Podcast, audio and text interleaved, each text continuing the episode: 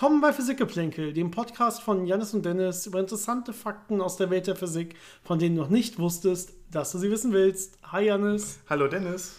Der ein oder andere mag vielleicht hören, dass wir uns leicht anders anhören, dass es vielleicht ein bisschen mehr Halt oder wir nicht ganz so den geilsten Sound haben. Und wir uns besser ins Wort fallen. Ah, das liegt nämlich in der Tat daran, dass wir direkt nebeneinander sitzen, aber trotzdem nur ein Mikro benutzen und dementsprechend davon ein bisschen weiter wegrücken und so.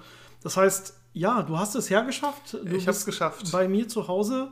Wir haben uns gerade ein schönes, einen schönen Korean Hotpot gegönnt. Mhm. Sind jetzt äh, satt und zufrieden mit einem Kaffee bei der Podcastaufnahme. Und äh, schon der zweite Podcast des Jahres. Das heißt, wir haben es sogar relativ äh, früh äh, mal zusammen geschafft. Das freut mich auf jeden Fall ja. sehr. Genau, und wie immer müsst ihr dann durch, wenn dementsprechend die Soundqualität ein bisschen leidet. Ich meine, wir könnten jetzt hier auch irgendwie mit zwei Mikros und dann Abstand und so, aber dann sind, sind wir auch wieder getrennt. Das ist irgendwie. Jeder in so einer eigenen kleinen ja, Kabine, die dann. Wir machen das jetzt hier einfach so, wir setzen uns jetzt hier einfach nebeneinander und äh, reden mal drauf los und gu gucken mal, was äh, bei rumkommt, äh, wenn man so will. Und haben auch ein schönes Thema mitgebracht, was gar nicht von uns kam, sondern ich glaube, uns per, ich weiß gar nicht, E-Mail oder war das eine E-Mail? Ja, das war eine E-Mail, ne? Genau, hier. Hier haben wir sie direkt und zwar ist das schon ein bisschen her, vor Weihnachten noch, am 19.12. hat uns Marie geschrieben, dass wir vielleicht mal eine Folge oder allgemein darüber reden können. Sie hat das nicht als ganze Folge vielleicht gemeint, aber wir dachten, das ist, das ist bestimmt wert, mal über Matthias Maurer zu machen. Und wer genau das ist und warum sich das lohnt, können wir vielleicht gleich in Ruhe drüber reden, nachdem wir unsere Fragen genau. abgearbeitet haben. Abgearbeitet hört sich schon wieder falsch an. Also äh, über eure Fragen geredet haben, die ihr uns geschickt habt, die wie immer toll und spannend sind. Und äh, das fängt an, wollen wir mit den E-Mails anfangen. Wir haben ja noch ein paar offen von letzter Woche. Ich glaube, da hatten wir darüber erzählt, dass wir ein paar uns aufsparen für die nächste Woche. Ich würde sagen, da setze ich an. Ich hoffe, ich habe den richtigen Anfang gefunden und wir überspringen jetzt nicht E-Mails. Die erste, mit der wir jetzt starten würden, wäre vom Scott. Und zwar äh, schreibt er, und das hört sich ein bisschen philosophisch an, ich weiß nicht, wie viel Physik da wirklich mit drin steckt, aber wir können ja nicht zu viel Zeit darauf verwenden, würde ich sagen. Wer würde eine Schachpartie gewinnen? Spieler A, der Gedanken lesen kann, oder Spieler B, der in die Zukunft gucken kann? Ja, es klingt ja erstmal nach so einem leichten Paradox. Also der eine kann in die Zukunft gucken und darauf dann seine Entscheidungen basieren und der andere kann die Gedanken lesen und natürlich dann auch sehen, was sieht er in der Zukunft und sich dementsprechend darauf einstellen. Aber der andere sieht dann ja wieder in der Zukunft, äh, was der andere an Gedanken gelesen hat und wie er sich darauf eingestellt hat und kann dann wieder, ne, das sind ja diese typischen klassischen äh, ja, Kreisprobleme, wo man dann erstmal nicht auf eine Lösung kommt, aber ich glaube, wir haben so ein einigermaßen äh, realistischen Weg gefunden, da vielleicht drum herum zu kommen. Das, das, ist mindestens schon eine Woche her, dass wir kurz darüber geredet haben. Dementsprechend weiß ich gar nicht mehr genau, welchen Weg wir gefunden hatten. Aber ich kann ganz kurz, ich glaube, also ich spiele selber Schach und ähm, ich weiß nicht, Gedankenlesen. Wir haben jetzt hier, hier erstmal zwei Phänomene: Gedankenlesen und in Zukunft gucken. Jetzt haben wir noch das, was du angesprochen hast. Wenn man beim Gedankenlesen auch das mitbekommt, was der andere quasi denkt, wenn er in die Zukunft guckt, dann hat man ja quasi beide Eigenschaften. Also einer hat beide Eigenschaften, der andere hat aber nur eine. Ich glaube, dann ist es klar, dann gewinnt wahrscheinlich der, der beide hat. In dem Fall der, der Gedanken lesen kann, weil er ja quasi auch in die Zukunft gucken kann. Wenn man jetzt sagen würde, er kann Gedanken lesen bis auf die Gedanken, die der andere hat, was die Zukunft betreffend sind, dann hat man es quasi wieder so ein bisschen ausgeglichener, dass beide nur eigene, eine Eigenschaft haben. Dann ist so ein bisschen wie sehr hilft es dir überhaupt, die Gedanken des anderen lesen zu können beim Schachspielen? Weil Schach hat ja eigentlich keine versteckte Information. Man sieht ja alles, was da ist. Und man sieht ja, wenn der andere gerade, wo er gerade angreifen will und was er gerade denkt. Sondern ähm, da gibt es ja durchaus auch andere Faktoren, die mit reinspielen. Da bin ich mir gar nicht sicher, ob das wirklich hilft. Ich glaube, in die Zukunft gucken, je nachdem, wie viel, wie weit das geht und wie viele Varianten man quasi sehen kann. Und so hilft dir wahrscheinlich dann eher mehr. Aber genau, im normalen Fall, wo Gedankenlesen das andere mit beinhaltet, würde wahrscheinlich Gedankenlesen reichen. Ja, es ist jetzt nicht Poker oder so, wo man dann die Karten äh, quasi sieht, wenn man die Gedanken des anderen liest. Genau, da hat man ähm, ja diese versteckten Informationen, ne, die man. Genau. Aber die gibt es halt beim Schach nicht. Ja. Okay, ja, gut, war jetzt wahrscheinlich eher so eine witzig gedachte Frage, die mal so aufgekommen ist. Haben wir einfach mal äh, mit einbezogen. Ähm, ich würde aber trotzdem jetzt mal äh, weitergehen zur E-Mail von Jörg. Janis, du kannst jetzt auch jetzt das, die, ein, die wenigen Situationen, wo du auch selber mal E-Mails liest und so weiter. Wenn du willst, kannst du auch mal Fragen vorstellen. Normalerweise sehe ich ja nur diese ganzen Social Media glaub, und E-Mail-Beiträge, aber ich kann es auch einfach weitermachen. Ich glaube, das bringt das Gleichgewicht im Universum durcheinander. Das äh, sollte man nicht riskieren. okay, also Jörg hat uns eine E-Mail geschrieben und ja, ich, müssen wir auch mal gucken, wie tief wir da wirklich reingehen. Aber da du gerade über das Universum geredet hast, es geht in der Tat um die Ausdehnung des Universums. Und zwar ist seine Idee oder seine Frage, ob man das nicht vielleicht auch über eine immer schneller vergehende Zeit erklären kann. Er sagt nämlich, ja, Zeit ist ja irgendwie relativ, also ich probiere es so ein bisschen zu übersetzen. Und ähm, ja, vergeht nicht überall gleich schnell. Ne? Wenn wir nah am schwarzen Loch sind, vergeht sie langsamer und so. Und äh, er schreibt, wenn Zeit nicht vergeht, dann wird der Raum, so wie wir ihn kennen, bedeutungslos. Das ist schon mal ein großes Fragezeichen, zumindest bei mir, warum das so sein sollte. Was, also wenn Zeit nicht vergeht, Zeit vergeht ja ne, und offensichtlich lokal ja auch immer gleich. Diese Effekte aus der speziellen Relativitätstheorie sind ja Effekte, die hierher kommen, dass, der andere, dass wir andere Bezugssysteme haben, dass wir Beobachter haben, die sich mit anderen Geschwindigkeiten oder in anderen Gravitationspotenzialen oder so befinden. Aber lokal gehen die Uhren ja erstmal gleich schnell. Ja, das heißt, ähm, dass wir jetzt auf einmal den Raum bedeutungslos haben. Und ich habe ja schon anfangs erwähnt oder gesagt, du möchtest jetzt ja, dass wir das, die Ausdehnung des Universums vielleicht damit erklären können, dass soweit, soweit man zurückgeht, die Zeit zum Beispiel immer schneller lief oder sowas. Und ehrlich gesagt sehe ich da so ein bisschen den Zusammenhang nicht so richtig.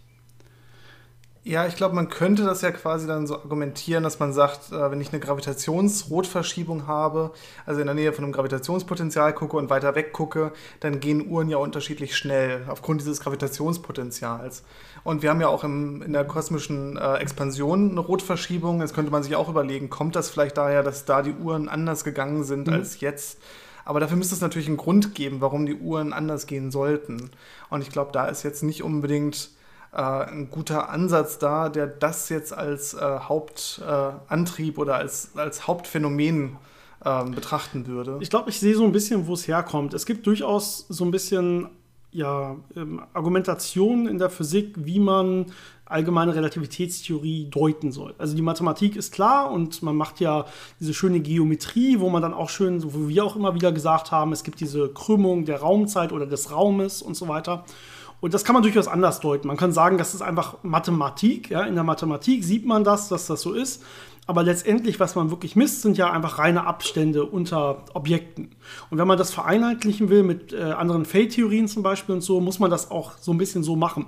Dass man sagt, okay, diese Effekte, äh, auch gravitative Dilatation und so weiter, äh, sind halt irgendwie Effekte, die in dem Fall wahrscheinlich nicht auf Zeit zurückzuführen sind, aber so ein bisschen auf Geschwindigkeit oder sowas, Unterschiede und es ist ein bisschen, es ist ein bisschen komplexer und es gibt da so ein paar verschiedene Ansichten. Ähm, dehnt sich der Raum überhaupt aus oder sind es wirklich nur quasi also ist der das, was man wirklich misst, ist ja zum Beispiel bei der Ausdehnung des Universums, dass Sachen voneinander wegdriften.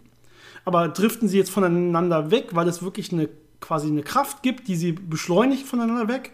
Ähm, oder weil der Raum sich dazwischen zum Beispiel ausdehnt oder sowas. Ja, das sind würde ja zu demselben Messergebnis führen. Und was wir in der Physik machen, ist erstmal messen und diese Messergebnisse auswerten.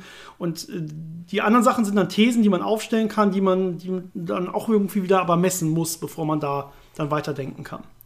Ich würde auch so ganz, ganz heuristisch denken, dass man es unterscheiden können müsste, ähm, weil ja die Zeitdilatation, also die, der gravitative Einfluss auf die Zeit, äh, schon ein bisschen anders ist als auf die Raumkrümmung. Also die Raumzeitkrümmung kann man ja sehr gut berechnen und wie viel dann in der Raumkrümmung sich manifestiert und wie viel in der Zeitänderung sich äh, manifestiert, das ist ja unterschiedlich. Mhm. Äh, das ist ja zum Beispiel bei Gravitationswellendetektoren so, äh, da misst man ja vor allem die Raumkrümmung, also der, der Abstand, wie der sich ändert und äh, die Art, wie die Gravitationswelle auf die lokale Zeit wirkt, also auf äh, wie schnell die Zeit am äh, Strahlteiler vergeht und an den Endspiegeln vergeht, das ist ein paar Größenordnungen kleiner. Deswegen würde ich denken, dass man das schon unterscheiden könnte, aber genau weiß ich es jetzt auch nicht. Ja, also auf jeden Fall spannende Frage. Ich glaube, das mit der Zeit kommt nicht ganz hin. Aber das drumherum, ne, ist das wirklich Raumausdehnung oder ist das irgendwie eine eine allgemeine Kraft, zum Beispiel diese dunkle Energie, um die es dann ja meistens geht, eine allgemeine Kraft, die einfach nur alles irgendwie voneinander wegdrückt, wenn man so will oder so. Ja, da muss man gucken, wie, dann, wie man das wirklich interpretiert, was man da sieht. Aber letztendlich sieht man ja, alles fliegt irgendwie voneinander weg. Dementsprechend würde das vielleicht schon Sinn machen. Ähm, ich gehe einfach mal weiter und wenn, wenn wir das wirklich näher besprechen wollen, müssen wir, glaube ich, mal eine ganz eigene Folge über diese Kontroverse, über die Deutung der ART machen. Das ist ja keine Kontroverse in, Kontroverse in der ART selber, die Mathematik ist klar. Äh, und man muss halt gucken, wie man das Ganze nachher vereinheitlichen kann mit anderen Feldtheorien und so. Das ist ja alles ja, sehr komplex und nicht oh ja. fertig. Ja, da ist, ist nichts fertig gedacht an der Stelle. Ähm, gut, nächste Frage kommt von Carlos. Und zwar hat er uns einen Link geschickt und ich muss sagen, da habe ich jetzt nicht so richtig reingeguckt, nur so ganz grob mal durchscrollt, aber ähm, klingt alles gut. Und zwar von einer alten Alpha Centauri-Folge. Ja, schön noch damals mit Harald Lesch. Und äh, zwar ging es so ein bisschen, wir haben ja so ein paar Folgen über das Erdmagnetfeld gemacht, gerade weil es sehr beliebt war und äh, erzählt, wie es dann auch so diese lokale Magnetisierung der Erdkruste zum Beispiel gibt. Und selbst wenn das Erdmagnetfeld im Kern wegbricht, bleibt eigentlich die Erdoberfläche noch eine gewisse Zeit lang magnetisiert, sodass wir immer noch halbwegs geschützt sein sollten und so weiter. Und in dieser Alpha Centauri-Folge geht es wohl darum, dass nicht nur die Erdkruste das solche Effekte hat, sondern auch die Erdatmosphäre das machen kann. Dass sich da dann auch in der Ionosphäre Sachen ausrichten können und dann äh, wirkliche lokale und teilweise globale Magnetfelder entstehen, einfach auf so einer, aufgrund so einer Selbstmagnetisierung äh, der Atmosphäre. Und ähm, es war auf jeden Fall schön. Äh, ich, klingt auf jeden Fall auch gut. Hatte ich vorher so noch nicht richtig ja. bedacht, aber. Stimmt, wenn man darüber nachdenkt, man hat ja relativ viele Ströme, die ja. da auch fließen. Äh, schönstes Beispiel ist, wenn man Polarlichter sieht, da hat man ja schon relativ viel ähm, ja, Ströme in diesen Gegenden, wo das ganze Plasma dann ist. Ähm, also das, das macht auf jeden Fall Sinn, wenn man ein bisschen genauer ja. drüber nachdenkt. Ja, das heißt, selbst wenn das Erdmagnetfeld in der Mitte wegbrechen sollte oder umschwenken sollte, ja, so eine Exkursion hatten wir ja besprochen, ähm, sind wir vielleicht trotzdem nicht komplett ausgeliefert der kosmischen Strahlung, der Sonnen, den Sonnenwinden gegenüber, weil wir immer noch diese lokalen Felder haben, die uns ein bisschen schützen sollten. Gut, dann äh, eine weitere Frage oder so ein paar kleine Teilfragen, wenn ich das richtig sehe, haben uns von André erreicht per E-Mail. Jetzt habe ich gar nicht den tollen Disclaimer gebracht, den ich immer bringe, nämlich wie man uns überhaupt erreichen kann. Soll ich den einfach mal in die Mitte hauen? Ja, einfach in die Mitte. Unsere E-Mail-Adresse ist natürlich wie immer physikgeplänkel.gmail.com. Physikgeplänkel zusammengeschrieben, Geplänkel mit AE, wenn ihr uns auch Sachen schicken wollt ja, Fragen, Themenvorschläge und so weiter. Oder über unsere Social Media Kanäle. Ich glaube, wir haben auch gleich noch ein paar Fragen auf Instagram, die uns erreicht haben. Da findet ihr uns auch äh, und auf Facebook natürlich auch. Physik-Geplänkel sollten wir zu finden sein. Genau, also die Frage zu André, jetzt wo ich das zwischengeschoben äh, hatte. Ähm, und zwar so ein bisschen die Frage, ich glaube, da haben wir schon öfter mal drüber gesprochen, aber das ist ja immer so bei Fragen, die uns erreichen, das nehmen wir ja keinem übel. Ähm, nicht jeder hat all unsere Folgen verstanden und gehört. Also beides gleichzeitig vor allen Dingen. Ja, wahrscheinlich selbst ich nicht. Ich erinnere mich auch an vieles nicht, was wir irgendwann mal irgendwo äh, vorbereitet und dann besprochen haben. Äh, genau. Und zwar geht es so ein bisschen um Photonen und Gravitation. Das ist bestimmt den meisten halbwegs geläufig. Und zwar schreibt er die Frage, er holt so ein bisschen aus und sagt, Photonen haben bekanntlich keine Masse. Ja, stimmt. Mhm. Ähm, die Geschwindigkeit der Photonen ist aber der Masse ähnlich. Und in dem Fall geht es so ein bisschen um die Gravitation an der Stelle ähm, ja, sage ich ein bisschen, habe ich so ein bisschen Fragezeichen dran. Die Geschwindigkeit ist ähnlich mit Geschwindigkeit ist hier vermutlich so ein bisschen der Impuls gemeint. Würde ich von ausgehen. Weil die Geschwindigkeit ist natürlich konstant bei Photonen, deswegen ist das so ein bisschen ja, schwer, die Frage, der, der Impuls aber nicht. C. Genau, der Impuls aber nicht. Das heißt, die Geschwindigkeit ist der Masse nicht ähnlich. Aber der Puls ist im Sinne der Gravitation der Masse ähnlich und das beantwortet vielleicht auch schon den Rest der Fragen, denn die Gravitation wirkt nicht nur auf Massen. Wir haben ja die schöne große Folge allgemeine Relativitätstheorie gemacht, wo wir ein bisschen beschreiben, dass es hier der Energieimpulstensor ist, der ausschlaggebend ist, was denn jetzt gravitativ wechselwirkt.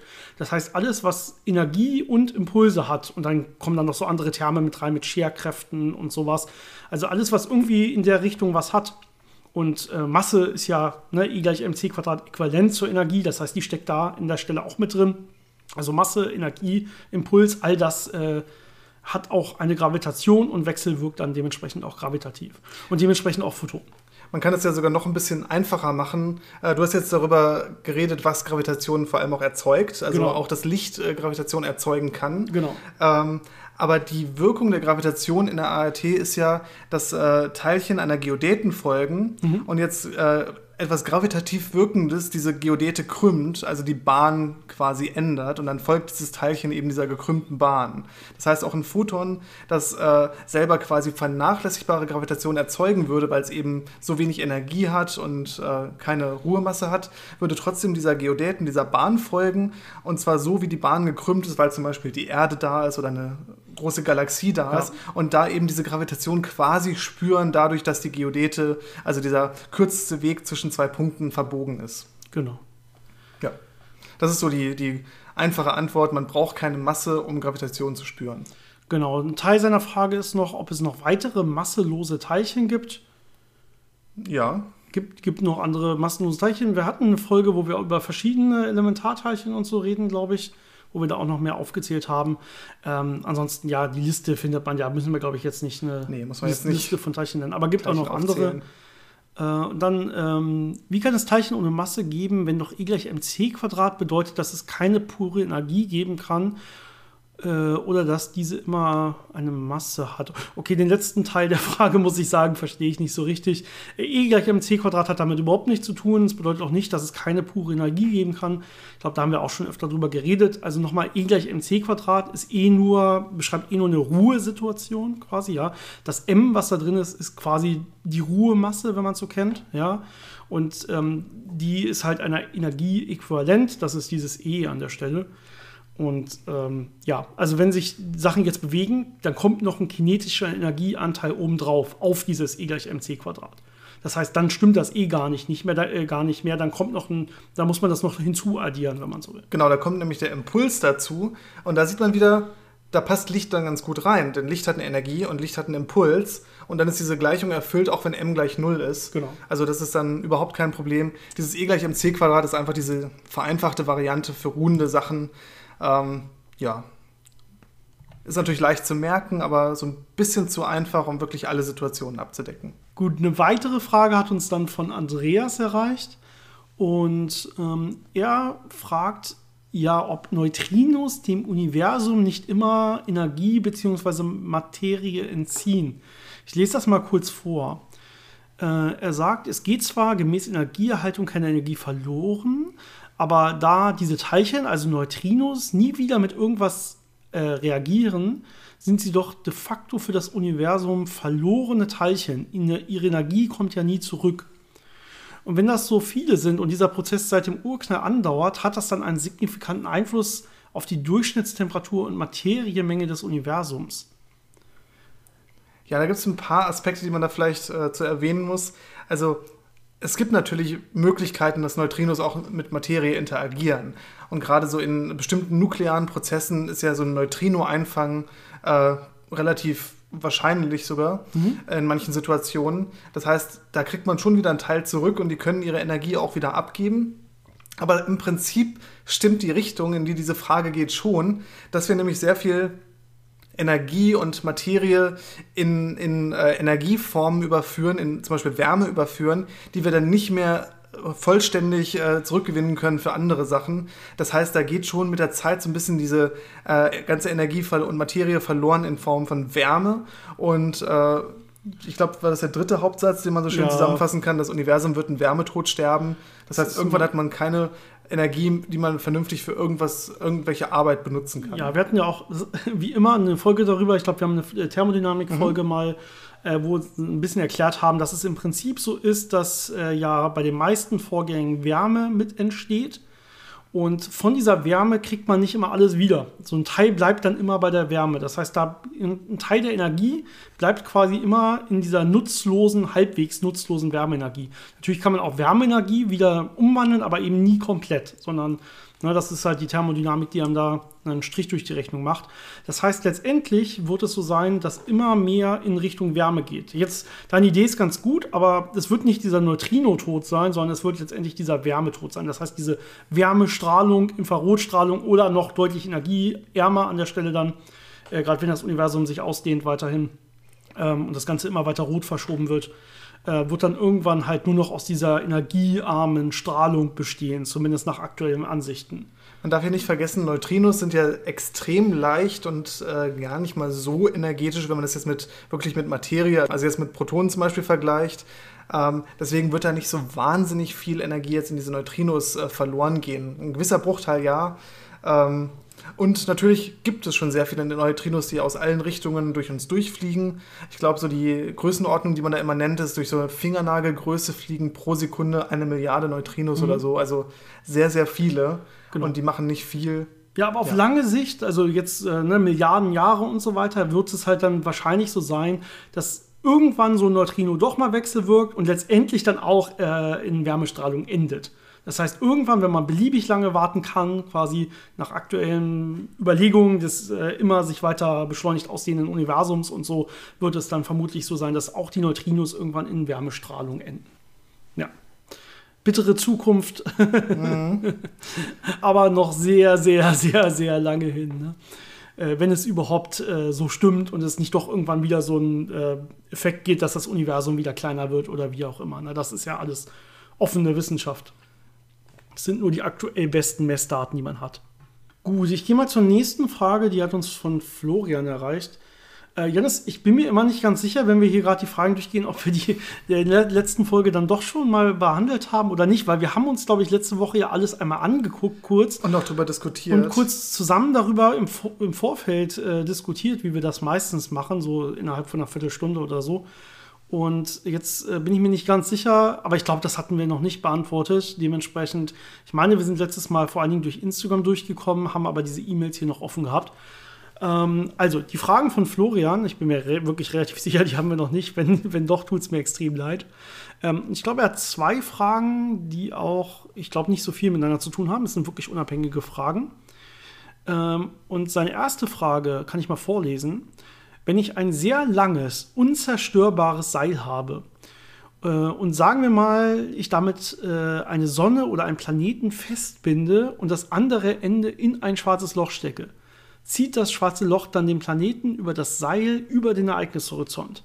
Bei einem normalen Seil würde es vermutlich reißen, um das mal zusammenzufassen, klar. Äh, und wenn das unzerstörbare Seil immer weiter hinübergezogen werden würde, hat das schwarze Loch in diesem Fall dann unendliche Zugkraft. Und ich kann mal anfangen mit den Überlegungen. Das Problem ist natürlich hier, wir gehen, wir ignorieren erstmal Physik, weil du ja von einem unzerstörbaren Seil sprichst. Das kann es natürlich nicht geben. Ja, Kräfte zwischen den Teilchen im Seil sind natürlich endlich und werden relativ schnell, gerade du schreibst es ja selber, bei so einem schwarzen Loch dann überwunden.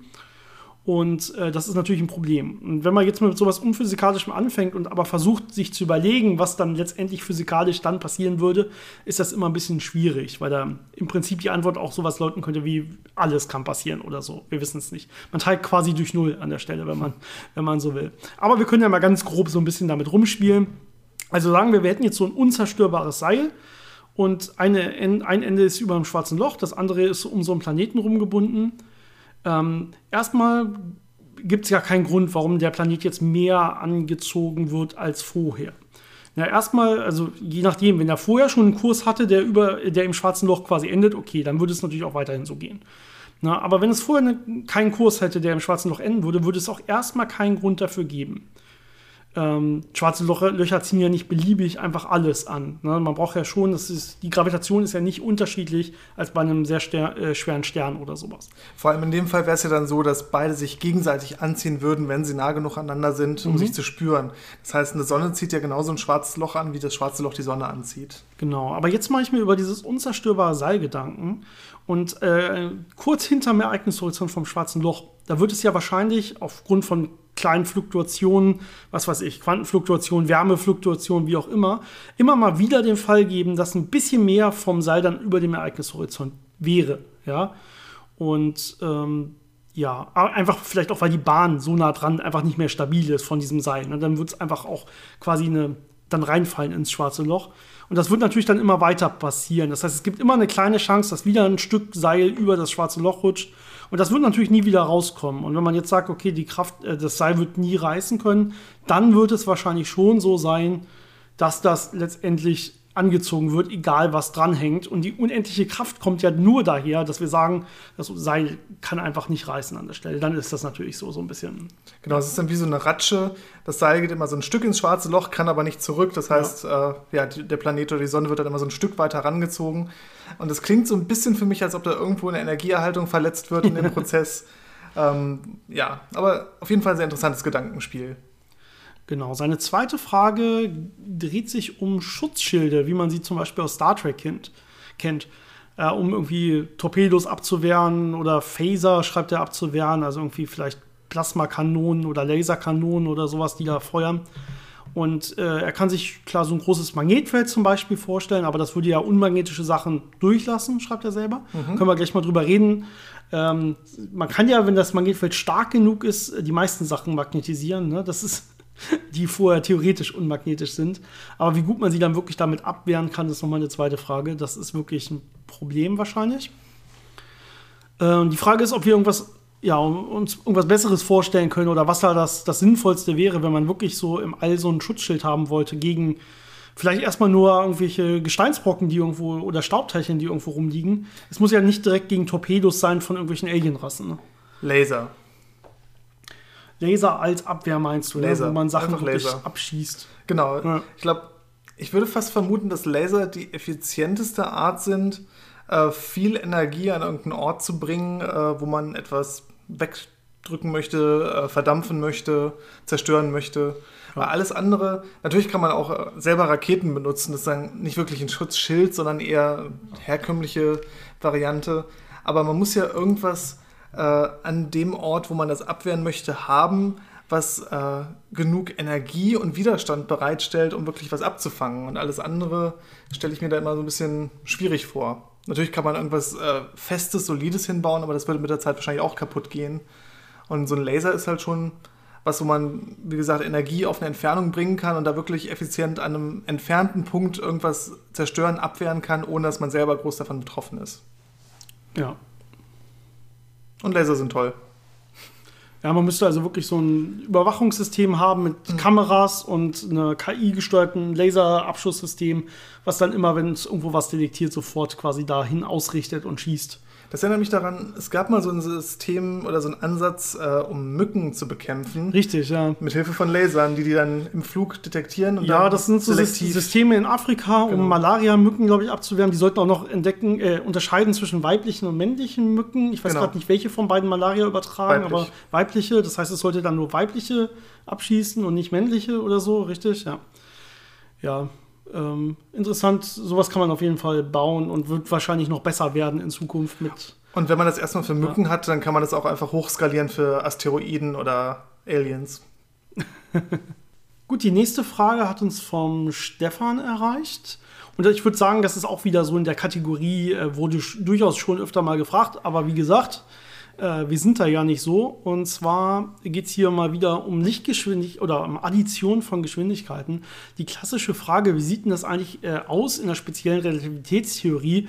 Wenn ich mich jetzt in einem, er schreibt selber, in einem Auto bewege, das äh, sich mit Lichtgeschwindigkeit fortbewegt, und äh, ich dann die Lichthupe anschalten will oder wie sieht das aus mit den Rücklichtern, mit dem Licht, das zurückstrahlt, bleibt das dann quasi stehen. Und da haben wir ja äh, öfter mal beigebracht, in der speziellen Relativitätstheorie funktioniert Geschwindigkeit-Addition nicht mehr so, wie man das noch so aus der klassischen Mechanik, aus der Schule vielleicht kennt, dass man das einfach addieren kann, sondern ähm, da ist es dann so, je näher man der Lichtgeschwindigkeit kommt, desto weniger kann man quasi so einen Fortschritt machen in der Geschwindigkeit.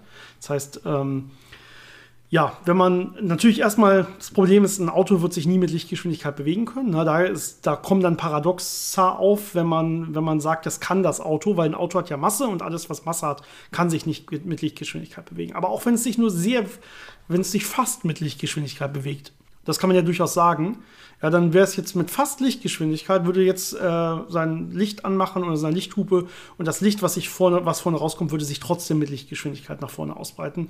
Und wenn er hinten sein Licht anmacht, würde das auch in, nach hinten in die Richtung trotzdem mit Lichtgeschwindigkeit einfach weggehen. Ja, weil Licht, Photonen bewegen sich einfach mit Lichtgeschwindigkeit immer. Ja.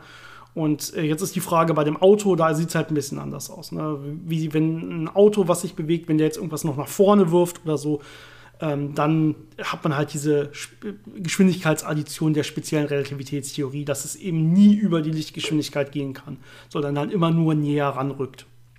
Man könnte vielleicht sich das so merken, dass man Photonen einfach nicht schubsen kann. Schön gesagt, genau. Die sind, haben ja immer dieselbe Geschwindigkeit, dann genau. kannst du ihnen eben keinen neuen Schwung geben oder irgendwie sie anstoßen oder sowas. Ja, und dann hat uns noch eine schöne E-Mail vom Ralf erreicht. Er hat zwar selber direkt keine Frage gestellt, hat uns aber so ein bisschen an unsere Anfänge erinnert, weil er schon selber extrem lange dabei ist. War damals sogar, äh, wie er auch selber schreibt, ich erinnere mich auch an den Namen auf jeden Fall, äh, Patreon-Mitglied und Unterstützer. Also nochmal vielen, vielen Dank äh, für diese extrem lange Treue. Und ja. er hat uns hier nochmal an den äh, Witz unserer Witze-Folge erinnert mit Pi quer. Da mussten wir selber gerade nochmal lachen, als wir das gelesen haben. Äh, interessant. Da haben wir, glaube ich, Pi quer. Man kennt ja aus der Quantenmechanik H quer. Und äh, da man H so oft benutzt mit dem ähm, durch 2Pi, hat man irgendwann gesagt als Physiker, wir wollen nicht immer durch 2Pi schreiben, wir kürzen das ab mit H quer. Also das Planck'sche Wirkungsquantum durch 2Pi ist dann einfach H quer. Und offensichtlich haben wir damals äh, ähm, über Pi quer geredet. Das wäre dann einfach Pi durch 2Pi. Das heißt ein Halb. Das heißt, man kann statt einem Halb auch offensichtlich einfach Pi quer sagen. Ja, es ist ja lustig. Ich fürchte, das muss ich dann auch in meiner Arbeit irgendwo unterbringen. ja, sehr das, schön. Das geht ja nicht anders. Ja, also ne, statt ein Halb einfach mal Pi quer sagen hilft im Leben. Vielen Dank ähm, für diese lustige Erinnerung, Ralf. Gut, wenn ich das richtig sehe, Janis, waren das soweit die E-Mails und äh, mhm. wir haben noch ein paar neue äh, Fragen bei Instagram bekommen.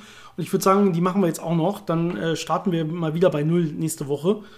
Ähm, was auch nicht zu schlecht ist für unsere Verwirrung. Denn immer wieder zu sehen, wo man ansetzen muss, ist echt schwierig bei, bei so vielen Fragen, die uns erreichen. Und äh, genau, hier haben wir jetzt die nächste Frage, die uns von Jannis erreicht hat, aber ich nicht ganz, nicht. nicht ganz ein Namensvetter, nämlich mit Doppel-N. Und du nur mit einem N. Das soll auch nochmal gesagt, gesagt sein an alle, die uns Fragen schicken. Schreibt Jannis mit einem N, sonst ist er mal ein bisschen beleidigt. ähm, genau. Also, er. Nur ein bisschen traurig. Er schreibt, er, dass er eine Frage bezüglich Integralen hat. Also Integrale äh, er studiert selbst Physik und er hat gerade eine Analysis-Vorlesung gehabt und hat da was über sogenannte Lebesgue-Integrale gelernt. Und jetzt hat er sich gefragt, wofür man die in der Physik überhaupt brauchen könnte, wenn man doch die klassischen Riemann-Integrale besitzt und kennt. Und der Dozent hat daraufhin ein bisschen was erzählt äh, von Quantenmechanik und Wellenfunktionen, aber das nicht näher ausgeführt. Und vielleicht können wir ja kurz was zu erzählen, was so der große Unterschied ist und wofür man dann diese Lebesgue-Integrale besser benutzen könnte als die klassischen, die man aus der Schule kennt. Ich glaube, die einfache Antwort ist, äh, für alle praktischen Rechnungen reichen Riemann-Integrale, mhm. aber für alles, was so gerade in die theoretische Physik reingeht, in genaue Definitionen und in ja, wenn es darum geht, welche Eigenschaften haben bestimmte Sachen, äh, dann werden irgendwann diese Lebesgue-Integrale wichtig weil die eben mehr können als Riemann-Integrale. Genau, also wenn man normale Sachen betrachtet, also so normale Intervalle, abgeschlossene Intervalle, dann ist eigentlich alles, äh, was Riemann integrierbar ist, auch Lebesgue integrierbar und die äh, Ergebnisse stimmen auch überein. Ne? Das heißt, das hast du bestimmt auch in der Vorlesung gehabt, aber jetzt mal für alle. Also für so ganz klassische Schulfunktionen und so weiter ist das Ergebnis dieser beiden Rechenmethoden dasselbe. Ja, und sie klappen auch beide. Man muss immer nur fragen, welches will ich gerade machen um vielleicht ein bisschen auszuholen, ohne es jetzt wirklich erklären zu müssen. Ähm, man hat ja normalerweise, wenn man die klassischen Integrale lernt, also diese Riemann-Integrale, dass man so über der x-Achse das Ganze aufteilt in kleine, in kleine Stufen und die dann immer enger werden lässt. Ne? Und bei Lebesgue ähm, ohne das jetzt näher ausführen zu wollen, nimmt man jetzt im Prinzip auch so eine Aufteilung über die Y-Achse hinzu ähm, und äh, kommt dann da zu einer bisschen anderen Definition, die aber natürlich dasselbe Ergebnis haben muss, nämlich den Flächeninhalt unter so einer klassischen Kurve. Wenn ich jetzt aber nicht mehr diese klassischen Kurven habe, sondern wenn es irgendwie komplexer wird, kann das Lebesgue-Integral ein bisschen mehr. Das kann nämlich zum Beispiel solche sogenannte Nullmengen mit einbeziehen. Das wird in der Maßtheorie ähm, also alles, was so zum Beispiel mit Wahrscheinlichkeitsrechnung, Wahrscheinlichkeiten und so zusammenhängt, da wird es interessanter. Denn alle Funktionen, die nur punktförmig sind, die haben ja nach dem klassischen Riemann-Integral sind quasi nicht so, ja, nicht so eindeutig. Einfach. Also sagen wir, machen wir mal ein Beispiel. Es gibt ein klassisches Beispiel, äh, Beispiel das heißt, äh, diese Funktion heißt die Dirichlet-Funktion. Ja, das heißt, wir, haben, wir stellen uns die reellen Zahlen vor und diese Funktionsvorschrift sagt jetzt, die immer, hat immer den Funktionswert 1, wenn es eine rationale Zahl ist, also als Bruch darstellbar. Und äh, hat immer die Funktion 0, wenn es eben keine rationale Zahl ist. Ja, also wenn es zum Beispiel eine Zahl ist wie Pi oder so, ne, ähm, dann wäre sie immer 0 an der Stelle. Das heißt, ähm, ja, beide Zahlen, äh, wenn, man, wenn man jetzt versucht, wirklich Flächeninhalte zu machen, dann ergibt das alles so keinen richtigen Sinn mehr. Wenn man jetzt ein Riemann-Integral, ein normales Integral darauf loslässt, dann müsste man sich jetzt angucken, ähm, wo ist so die obere Grenze, die wäre so bei 1, da ist es im Prinzip beliebig oft. Wo ist die untere Grenze, die ist bei 0, da ist es beliebig oft. dann kann man nicht sich richtig entscheiden, wie ist jetzt der Flächeninhalt. Ist ja 1, ist ja 0. Und wenn man das äh, sauber mathematisch macht, wird man zu dem Schluss kommen, das ist nicht definiert. Also ein Riemann-Integral für diese Dirichlet-Funktion ist einfach nicht definiert. Ein Lebesgue-Integral aber schon, weil hier kann man jetzt auch mit diesen Punkten rechnen. Ja? Rationale Zahlen zeichnen sich ja dadurch aus, dass sie abzielbar sind. Das heißt, dass man hier kleine Punkte hat. Die haben ja theoretisch kein Volumen, wenn man so will. Ja, sie sind ja nur ein Punkt. Ähm, und diese werden jetzt bei einem Lebesgue-Integral quasi einfach als Null gewertet. Das heißt, man kann sie äh, integrieren, aber das Ergebnis ist einfach Null. Das, bei Riemann kann man sie gar nicht integrieren, wenn man so will. Und deswegen ist diese Dirichlet-Funktion, das Integral darüber, äh, da man nur diese, diese Nullmengen, wenn man so will, ähm, integriert, äh, bei Lebesgue 0 und bei Riemann nicht definiert. Dementsprechend hat man hier was gefunden, dass das eine Integral lösen kann, das andere nicht. Ja, und das, da gibt es noch andere Beispiele zu. Genau, das heißt, Lebesgue kann damit leben, wenn man zwar unendlich viele, aber nur so viele, wie es natürliche Zahlen gibt, äh, Sprungstellen oder Punkte hat, die einem normalerweise nicht gefallen und mhm. mit denen man normalerweise nicht umgehen kann. Da sagt Lebeck, die können wir rauslassen, die tragen nicht wirklich dazu bei zu dem äh, Wert und genau. dann kann ich fast, trotzdem weiterrechnen. Fast überall wird das in der Mathematik normalerweise genannt. Also diese Funktion ist toll fast überall. Das heißt überall bis auf endlich abzählbare viele Punkte. Dann, dann ist das okay und genau, Lebeck sagt, okay, dann schmeiß die doch einfach raus, das passt schon so. Ja, und jetzt kommen wir natürlich zu der Physik und das ist ja eigentlich die Frage, wofür braucht man denn das? Und äh, dein Dozent hat ja irgendwie was von Wellenfunktionen und so äh, erzählt und das ist genau richtig. Ne? Die Quantenmechanik, so wie sie normalerweise eingeführt wird und benutzt wird, es gibt andere Formulierungsarten, aber so wie das normalerweise gemacht wird, findet sie im sogenannten L2-Raum statt. Das heißt, wir haben, das L steht hier auch schon für Lebesgue. Das heißt, man sieht, okay, das ist damit verknüpft denn man muss dem hier eine Norm geben, also so eine Art, äh, man muss zu einer Wellenfunktion letztendlich, so einem Zustand muss man eine, eine Größe zuordnen können. Und das wird über diese L2-Norm gemacht. Das heißt, man hat hier ein Betragsquadrat einer Funktion.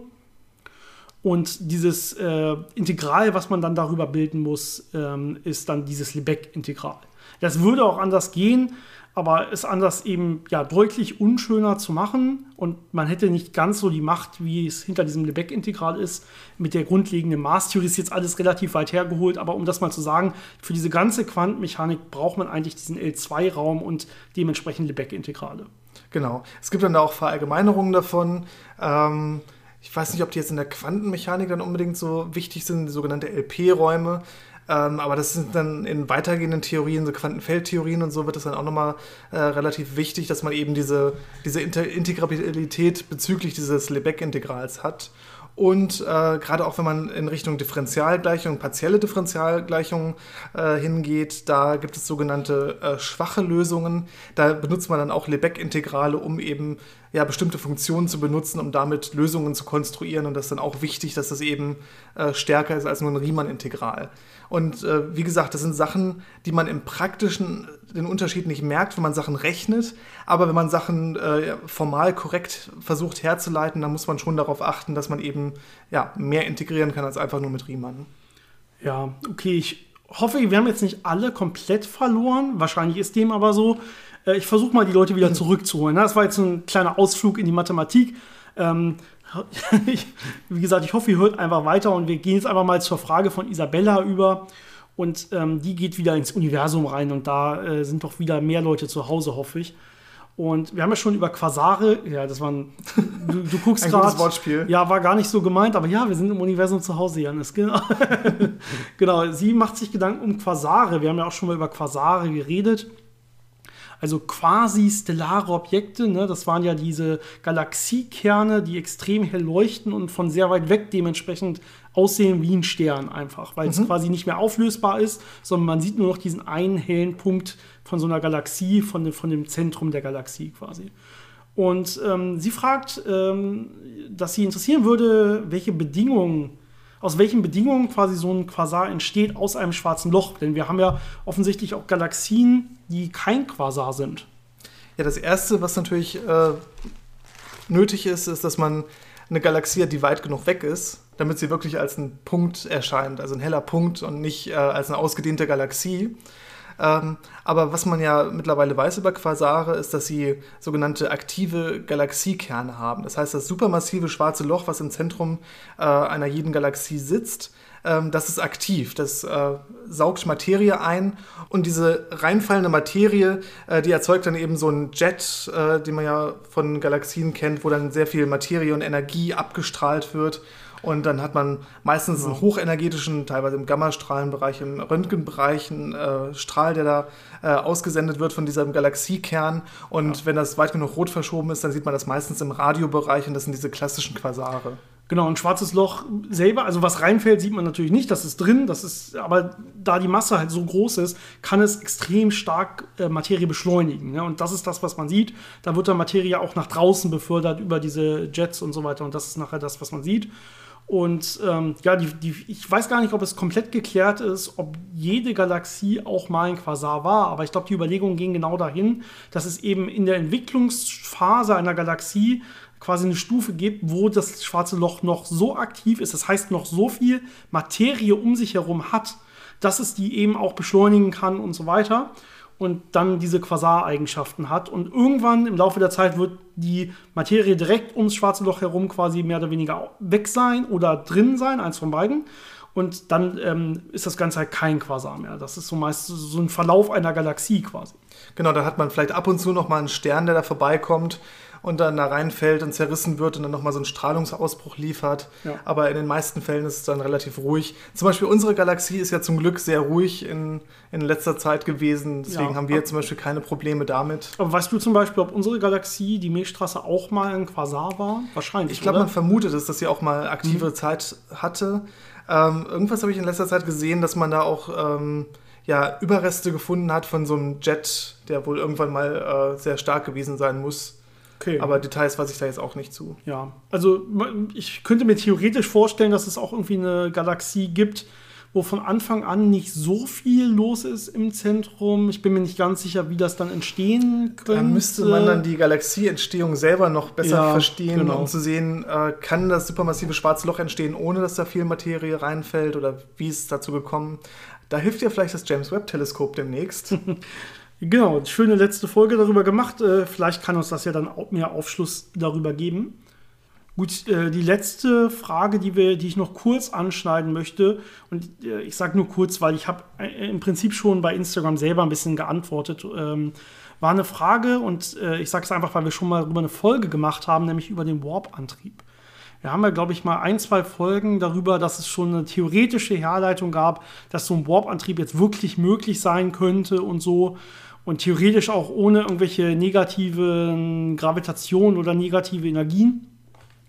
Und es gab wohl im Juli letzten Jahres ein Paper von jemandem, der gesagt hat, dass er das gebaut hat, so richtig. Also der hat gesagt, das ist auch kein Analogon oder so, sondern er hat einfach nur einen sehr, sehr kleinen, also so ein Mikro- äh, Warpfeld erreicht. Also eine Raumverzerrung, wenn man so will, die den Raum so krümmt, dass man sich letztendlich theoretisch damit mit Überlichtgeschwindigkeit bewegen kann, was sogar nach Gesetzen der Physik erlaubt wäre, weil lokal bewegt man sich gar nicht oder fast gar nicht, sondern nur der Raum wird halt in die eine Richtung gedehnt, in die andere gestreckt und so äh, äh gedehnt, in die andere gestaucht und dementsprechend äh, sieht es für entfernte Beobachter so aus, als würde man sich mit Überlichtgeschwindigkeit bewegen.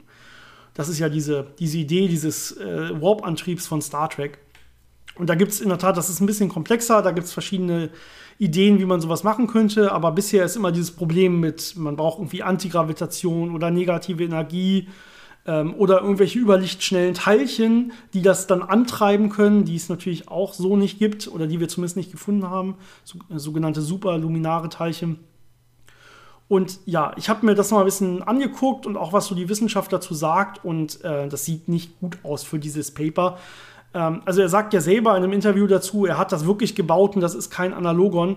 Und das stimmt einfach so nicht. Also das Paper selber spricht über eine Simulation, über die Computersimulation. und auch nur eine Computersimulation eines Analogons dazu. Das heißt, in Wirklichkeit ist es zwei Schritte weg von, ich habe das wirklich gebaut. Ähm, leider nicht. Leider hat er das nicht wirklich gebaut ähm, und derjenige ist auch nicht so richtig dafür bekannt. Ähm, ja, also, oder sagen wir so, er ist schon so ein bisschen dafür bekannt, dass er hier und da so ein paar Hirngespinste nachverfolgt und das nicht so richtig stimmt, was er da macht. Also, ja, leider, so wie es aussieht, wurde das Ganze noch nicht gebaut. Ähm, aber es kann eventuell, da haben wir ja drüber geredet, äh, gebaut werden. Ja, es kann ja theoretisch auch sowas wie Antigravitation sogar geben. Ja, wir kennen ja die dunkle Energie und die wird ja genau solche Eigenschaften theoretisch haben, ne? dass sie irgendwie ja, das ganze Materie quasi auseinandertreibt und nicht eben sich anziehen lässt. Äh, wenn man da dunkle Energie besser versteht und vielleicht irgendwie manipulieren kann oder so, könnte sowas irgendwann mal vielleicht existieren aber es ist momentan zu früh. Glaubt nicht solchen Papern, die aktuell hochkommen und die wir hier nicht berichten, äh, bereden. Also wenn sowas wirklich äh, ja, real existierend in die Schlagzeilen kommt, dann wird auch die Physikerwelt ausrasten und darüber berichten. Äh, und wenn das so ein bisschen unter dem Radar fliegt, dann ist da wahrscheinlich auch nicht viel bei. Das ist normalerweise immer richtig für solche Paper, die so extreme Aussagen beinhalten. Gut, und ähm, ich würde sagen, das war's für heute mit den Fragen. Vielen Dank. Bitte schickt uns weiter mehr Fragen, Themenvorschläge, Anmerkungen, wie auch immer. Äh, wir sind weiterhin gespannt und begeistert. Und unser Thema fange ich aber auch mal an mit einer Frage, denn wir sind inspiriert durch eine Frage, habe ich glaube ich am Anfang kurz erwähnt, nämlich von Marie. Und Marie hat geschrieben, es ist ja neulich ein neuer deutscher Astronaut zur ISS geflogen, Matthias Maurer wenn, es, wenn ich es mir richtig gemerkt habe. Was macht er da eigentlich? Ist äh, bekannt, welche Forschungsprojekte er da hat? Und ähm, war uns direkt nicht bekannt. Das mussten wir auch nachgucken. Aber es gibt zum Glück äh, Seiten, die das vernünftig zusammenfassen. Und wir kennen es ja so ein bisschen bei den Thematiken, mit denen er sich beschäftigt, aus. Und deswegen dachte ich, äh, dachten wir uns, ist gute, gute Frage eigentlich, macht Sinn für ein eigenes Thema. Ähm, unser deutscher Astronaut auf der ISS, Matthias Maucher, was macht der da oben eigentlich Neues? Ja, was machen die da oben eigentlich, außer rumschweben, äh, sich manchmal Gorilla-Kostüme anziehen? ähm, das war ein schönes Video, wer das noch nicht gesehen genau. hat. Genau. ähm, und die Antwort ist eine ganze Menge. Ja. Ähm, der ist ja jetzt schon im November da hochgeflogen mit einem SpaceX-Flug äh, und äh, ja, macht seitdem da eine ganze Reihe an Experimenten. Er selbst hat einen Hintergrund in Materialwissenschaften oder ähm, Material Science, wie man das so schön nennt.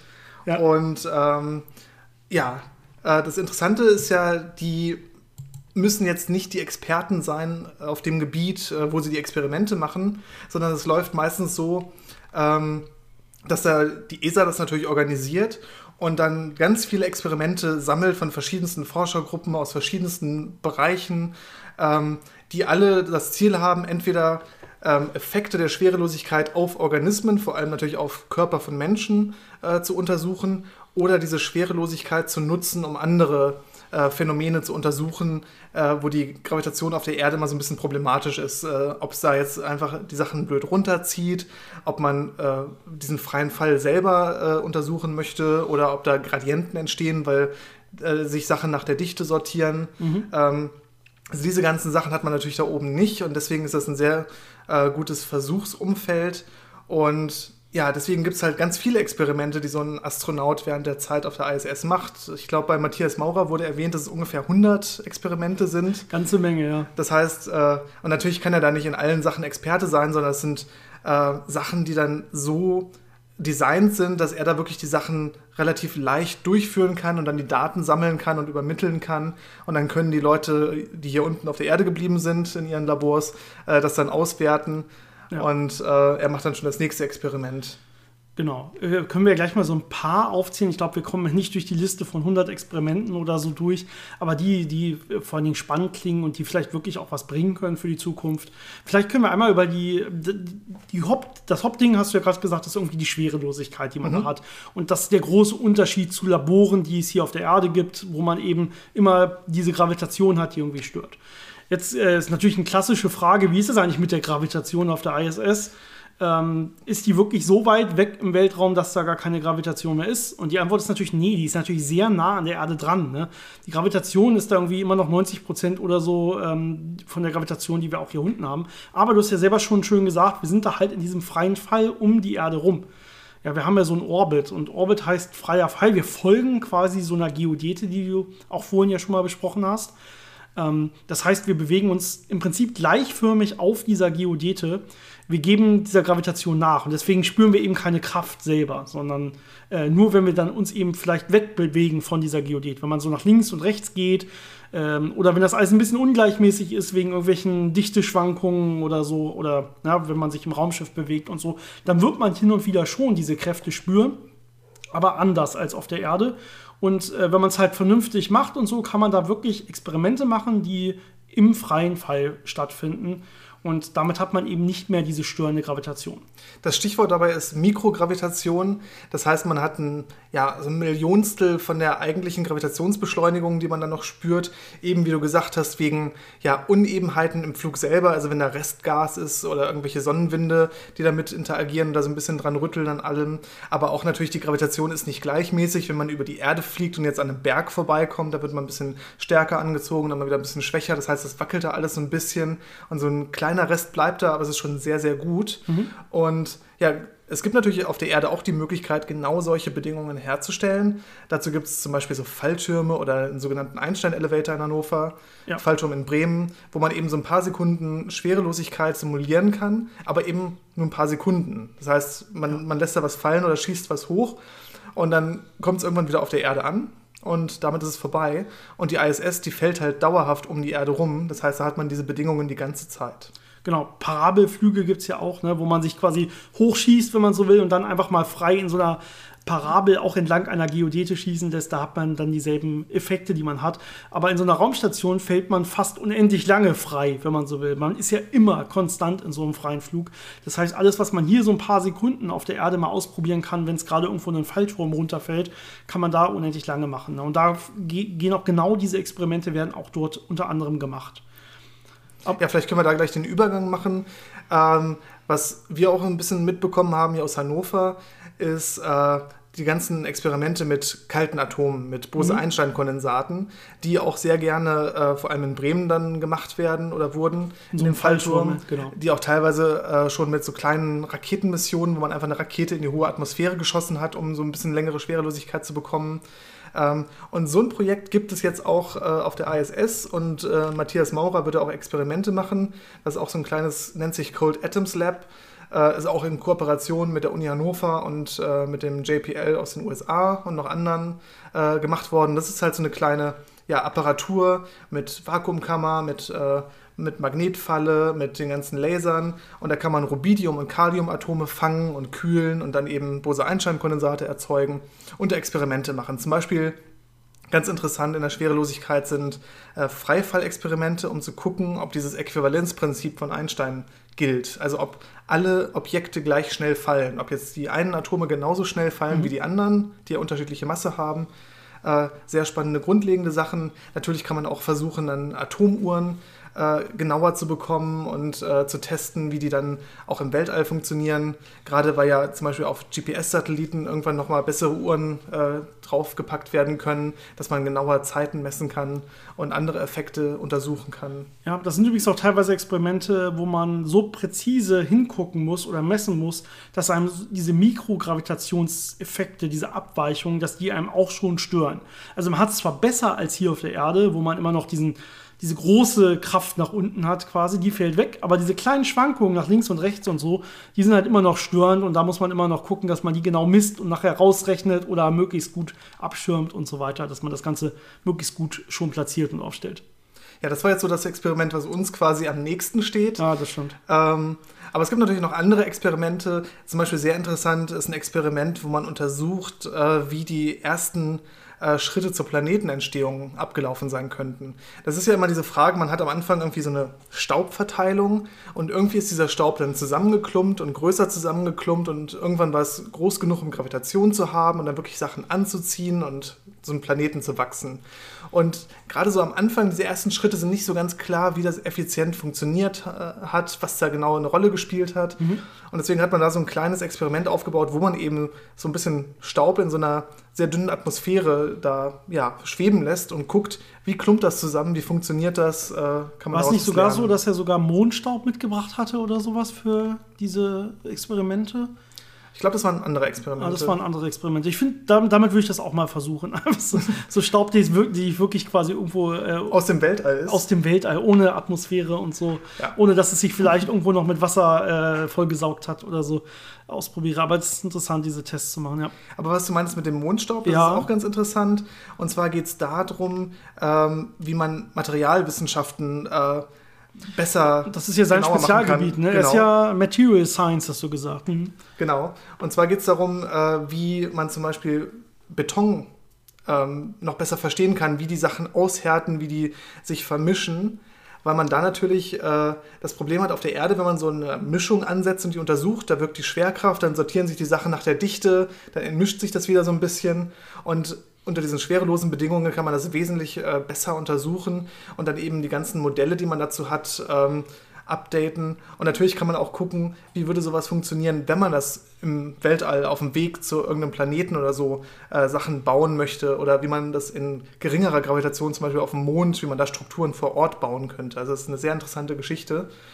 In eine ähnliche Richtung geht auch das, wie man äh, bestimmte Materialien aufschmilzt und wie die dann wieder aushärten. Ja. Also auch diese Material. Das ist immer dieser Vorteil, dass man das Ganze äh, ohne, wie du gesagt hast, die dichte Eigenschaften ohne die Gravitation machen kann. Also das sind die meisten Experimente, die man da macht, ist wie äh, verhalten sich eigentlich Sachen ohne Gravitation und dann guckt man, okay, dann kann man die ein bisschen besser verstehen, weil man diesen einen Störfaktor quasi weg hat und guckt, ob man daraus irgendwas lernen kann, ob man daraus irgendwas mitnehmen kann. Was auch in die gleiche Richtung geht, ist, dass man sich Plasmen anschaut und äh, diese Plasmen mit ein bisschen Staub äh, ja, verunreinigt und dann guckt, wie dieser Staub sich teilweise in Kristallstrukturen anordnet. Das kann eben nur unter Schwerelosigkeit passieren, sonst würde das alles ein bisschen ja, kollabieren und äh, nicht ganz so schön sein. Und da kann man eben viel über diese Plasmen lernen und da gibt es viele Anwendungen in verschiedensten technischen und medizinischen Bereichen. Also das sind sehr interessante Sachen, die äh, ja, sehr viele ähm, Folgen für Technologie haben, die man dann auf der Erde einsetzen kann. Ja, was so eine Raumstation natürlich auch gut ist, ist so ein eigenes kleines Labor für Mikroorganismen. Denn eigentlich ist da oben ja nicht so viel. Ne? Und ähm, das heißt, das Einzige, was es da gibt an Mikroorganismen, ist das, was automatisch so quasi mitgebracht, eingeschleppt wird von den Astronauten, die hochkommen. Das kann man ja nie ganz verhindern, dass da irgendwas mit eingeschleppt wird. Das heißt, wenn man da jetzt irgendwie gezielt mal ein bisschen guckt, wie verhalten sich jetzt diese Mikroorganismen und so, dann kann man jetzt zum Beispiel auch, ja, Auswirkungen ähm, im Weltall, zum Beispiel auf Astronauten äh, und Astronautinnen haben, äh, das untersuchen und auch gucken, wie kriegt man das besser hin, dass die gesünder bleiben und so. Und da gibt es zum Beispiel eine Idee, die heißt äh, Touching Surfaces. Da kann man ähm, jetzt äh, so quasi Nanostrukturen in Oberflächen erzeugen. Also ich kann mit Lasern jetzt Oberflächen so behandeln, so aufrauen, wenn man so will, dass da eventuell deutlich schlechter Mikroorganismen hängen bleiben. Und ähm, das kann man da, das wird da getestet, das wird da versucht, ob in, auf solchen ja, behandelten Oberflächen eventuell einfach sowas nicht mehr stattfindet, wie so eine Ausbreitung von Mikroorganismen. Das kann natürlich extrem gute Anwendungen mal finden, wenn sowas klappt, dass man das hier in Krankenhäusern oder so an Wänden hat und da dann einfach äh, ja, sich nichts mehr hängen bleiben kann, nichts mehr ausbreiten kann. Genau, gleichzeitig dazu gibt es auch ein äh, Projekt, wo man genau diese Entstehung von solchen Biofilmen untersucht, also diesen Besiedlungen von Oberflächen durch Mikroorganismen. Ähm, ich meine, der Mensch ist ja voll davon. Ähm, die ganze Haut ist besiedelt von irgendwelchen Mikroorganismen und jede andere Oberfläche und überall. Und äh, die wachsen munter überall, wo man die hinbringt. Und ähm, deswegen ist es interessant, das zu verstehen und eben zu gucken, wie du gesagt hast, wie man das vielleicht verringern kann, wie man das beeinflussen kann und auch gerade bei längerfristigen Raummissionen, welche Probleme das mit sich bringen kann. Ja, dann äh, eine andere Art, da gehen wir einen Schritt weit weg, ist, die haben da oben auf der ISS so eine eigene Siri oder Alexa, wenn man so will. Das heißt, die haben da so ihre eigene kleine ähm, KI mit einer eigenen Stimme, die den Leuten so ein bisschen helfen kann bei dem Alltag. Ne? Kann man auch wahrscheinlich nach der Uhrzeit fragen und so, was man so kennt, aber da sind noch mal extra so ein paar Sachen äh, reinprogrammiert, die jetzt diese ganzen Experimente angeht. Ne? Wenn du eine Liste von 100 Experimenten hast und äh, dann zu jedem quasi eine Gebrauchsanweisung brauchst, dann kann dir so ein Ding auch schon mal helfen und sagen, äh, in wie vielen Minuten jetzt der nächste Knopf gedrückt werden soll oder wie auch immer.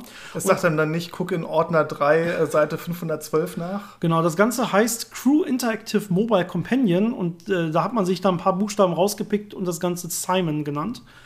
Und äh, so heißt also diese KI, die man da hat. Die wurde auch schon früher ein bisschen getestet, unter anderem von Alexander Gerst und will sie jetzt das erste Mal wirklich für, als Unterstützung für praktische Anwendungen benutzen, die da durchgeführt werden. Zum Beispiel bei diesen kalten Atomen und so weiter. Da kann das bestimmt ein bisschen unterstützend wirken. Also da wird, wird sowas auch weiter getestet. Ich finde es ja schade, dass man da die Gelegenheit verpasst hat, diese KI Hell zu nennen. äh, ist ja vielleicht ein bisschen zu düster gewesen. Ja, wenn, wenn wir bei dieser Technik bleiben, gibt es zum Beispiel auch ähm, neue VR-Technologien, also Virtual Reality-Technologien, wo man dann vielleicht ähm, Astronauten auch besser dran ausbilden kann, also damit diese Abläufe innerhalb der ISS deutlich realistischer simuliert werden können. Das muss natürlich dann auch mal auf der ISS quasi ausprobiert werden, ob das denn alles so passt und übereinstimmt und um das Ganze auch besser ja, fortzuentwickeln. Gerade auch so Außeneinsätze, da muss ja wirklich jeder Handgriff sitzen, da sollte man keinen Fehler machen. Und sowas wird dann halt vorher trainiert und wenn man das wirklich ja, virtuell ähm, simulieren kann, dass man auch dieses Gefühl hat, nach den Sachen zu greifen, komplexe Abläufe zu machen, dass alles gut dargestellt bekommt. Äh, solche Sachen werden dann da auch getestet. Das heißt, viele von diesen Experimenten oder von diesen ähm, ja, Bestandteilen von dieser Mission sind auch einfach äh, Technologiedemonstratoren, wo dann Firmen oder Institute Sachen entwickelt haben und zeigen wollen, äh, das funktioniert wirklich unter diesen Bedingungen und äh, das macht die Sachen genauso, wie wir das vorausgesagt haben. Ja, ein spannendes Projekt finde ich äh, das Projekt Icarus. Und äh, zwar steht das für International Corporation for Animal Research Using Space. Das heißt, Animal Research, hier geht es um Tierforschung, in dem Fall um Tierwanderung, große Tierbewegungen. Und äh, ich bin äh, nicht ganz sicher, warum man das jetzt hier auf der ISS macht, um das ehrlich zu sagen. Aber es ist trotzdem eine spannende Sache. Also man hat wohl an diversen Tieren kleine Sender angebracht und die werden jetzt alle quasi mit einem Satellitensignal aufgegriffen oder in dem Fall durch die ISS. Und da kann man das dann komplett zusammenführen, um halt riesige ja, Tierwanderungen und Lebensweisen und so weiter ähm, zu untersuchen. Ich würde mir vorstellen können, dass man das auch mit einem Satellit wieder runter in irgendeine Forschungsstation bringen kann auf der Erde und dass man das nicht auf der ISS auswerten muss, aber es wird offensichtlich gemacht, finde ich spannend. Ja, ich meine, die fliegt da halt rum, also da kann man die auch nutzen für sowas wahrscheinlich. Ja. Und äh, ich vermute, es ist günstiger, als einen eigenen Satelliten hochzuschießen oder ich weiß nicht, ob da. Du meinst, man gibt ihm einfach so einen kleinen Empfänger mit? Genau, äh, hier, guck da mal drauf mhm. und sag mal, wo die Tiere sind. und dann sagt er, okay, ich habe die, äh, die äh, Elefanten gesehen, die sind da. Ah, okay. Genau. Und ich glaube, das waren jetzt so die, sagen wir mal, physikalisch, äh, materialwissenschaftlich äh, mhm. orientierten Sachen. Und ein ganz großer Teil vom Rest sind einfach biomedizinische Sachen. Alles, was äh, Leben im Weltall angeht, ja. Leben unter Schwerelosigkeit, vor allem, wie wirkt sich die Schwerelosigkeit auf die Astronauten selber aus. Das heißt, im Prinzip ist dann Matthias Maurer selber das Versuchsobjekt und es wird auf alle möglichen Arten geguckt, wie verändert sich sein Körper und äh, wie kann man das vielleicht ganz gut diagnostizieren. Also auch wieder da Demonstratoren, die zeigen, äh, wir können zum Beispiel die Temperatur, die Körpertemperatur messen mit einem Sensor, der auf die Stirn aufgebracht wird, ähm, weil es ein Phänomen gibt, dass mit der Zeit, wenn man länger sich in, in, Schwerelosigkeit aufhält, die Körpertemperatur immer weiter ansteigt, was nicht ganz so angenehm ist.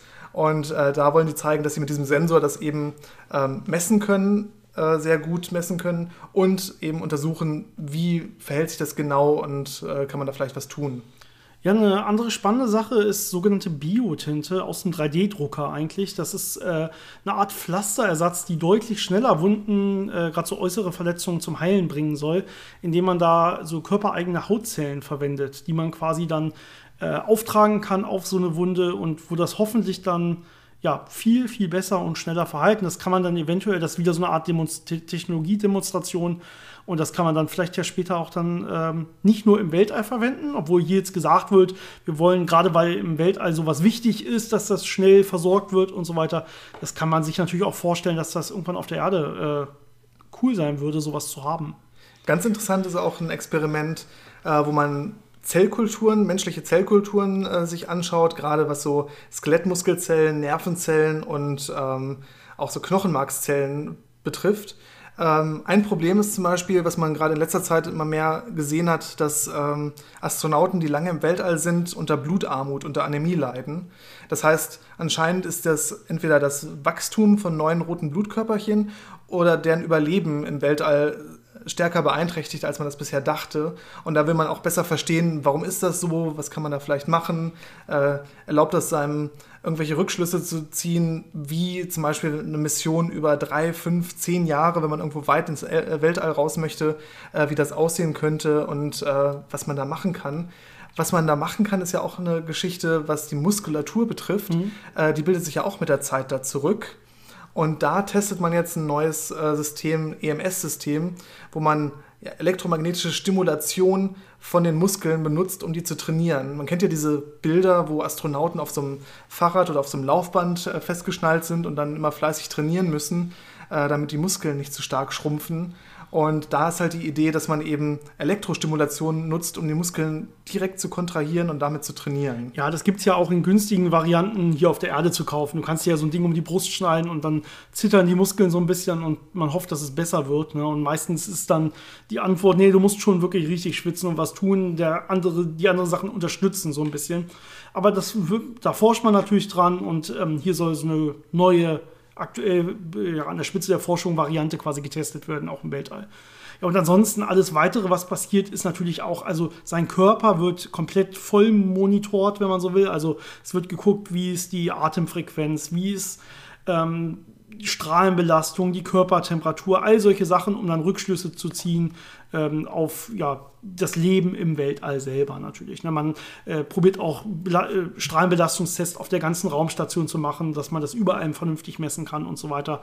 Äh, wie sieht das mit ähm, ja, Muskeln, äh, Knochenschwund aus? All solche Sachen. Man guckt sich also genau an, ähm, wie, wie reagiert sein Körper auf das Dasein im Weltall. Was natürlich auch ganz praktisch ist, in so einer Situation hat man natürlich auch relativ viel Stress. Also diese Enge, sehr diese Schwerelosigkeit, ja. das ist sogar sehr praktisch in dem Fall. Ja. Äh, kann man nämlich untersuchen, wie sich Stress auf das Immunsystem auswirkt. Das heißt, er hat auch Möglichkeiten, äh, die Funktion des Immunsystems zu messen und das zu korrelieren mit, wie viel Stress hat er gerade. Dazu gehören dann auch äh, psychologische Tests, um zu gucken, wie viel Stress hat er, äh, damit man da ein bisschen mehr dieses Verständnis bekommt, wie wirklich Stress das Immunsystem beeinträchtigt. Wir wissen ja, dass das der Fall ist, aber man muss das natürlich genauer verstehen, um da vielleicht auch dann Wege zu finden, wie man das so ein bisschen ja, verbessern kann. Was ich auch noch ganz interessant fand, ähm, da geht es wieder so ein bisschen in diese Technologierichtung, aber auch mit medizinisch. Ähm, er hat so, ich glaube, es sind so Kontaktlinsen, ähm, die den Augenhintergrund, also die, die, die Netzhaut vermessen können mhm. und Veränderungen in den Augen monitoren können und rechtzeitig sagen können, hier findet die Veränderung statt. Denn das Problem ist ja, wenn ich in der Schwerelosigkeit bin, habe ich nicht diese Gravitation, die die Flüssigkeit größtenteils aus meinem Kopf raushält und irgendwo unten im Körper lagert, sondern ich habe viel mehr Flüssigkeit, die im Gehirn und äh, auch an den Augen ankommt und das da alles ein bisschen anschwellen lässt und die Netzhaut kann dann Falten werfen und äh, die Sicht wird dann ein bisschen verschwommen. Und das ist natürlich ein bisschen problematisch. Das heißt, das will man auch untersuchen und dann kabellos übertragen, äh, dass man weiß, aha, da läuft was schief, äh, jetzt muss man was tun. Ja, ähm, an der Stelle, glaube ich, wichtig, dass es halbwegs kabellos übertragen wird. Genau, also das sind diese ganzen kleinen Experimente und noch viel, viel mehr. Ne? Selber gesagt am Anfang, die meisten Sachen sind natürlich entweder einfach da sein und existieren oder halt wissen, wann man welchen Knopf drehen muss oder drücken muss oder wann man sich wohin zu begeben hat. Dafür hilft ja dann auch dieses KI-System und ganz viele Pläne, die man so hat und so. Aber es ist auf jeden Fall sehr spannend. Und er macht ja auch seine eigenen Materialwissenschaftsexperimente. Darin ist er ja wirklich Fachmann. Das heißt, er bringt sich da auch durchaus selber in sein, mit seiner Expertise nochmal voll ein. Und so wie ich Experimente kenne, ist wahrscheinlich die Hälfte der Zeit äh, damit verwendet, äh, Experimente zu reparieren und wieder zum Laufen Klar. zu kriegen, die kaputt gegangen sind. Ja, so ist es meistens. Dann in der realen Welt, wenn man wirklich Sachen durchführen will und so. Und da braucht es dann auch schon mehr Expertise durchaus oder nochmal äh, durch Funkunterstützung oder wie auch immer dann, dass man dann irgendwie Sachen repariert bekommt mit den Leuten, die das Experiment gebaut haben früher mal oder so. Ja, Janis, ich glaube, wir sind über eine Stunde mittlerweile. Ich würde sagen. Ich glaube, wir sind am Ende. Wir sind für heute am Ende. Schön, dass du hier warst. Mhm. Äh, ich würde sagen, wir essen gleich noch eine zweite Runde Korean Hotpot. Auf jeden Fall. und wir wünschen euch wie immer eine wunder wunderschöne Woche. Lasst von euch hören, schreibt uns bitte Fragen und so weiter. Und ja, schöne Woche. Bis zum nächsten Mal. Ciao. Bis dann.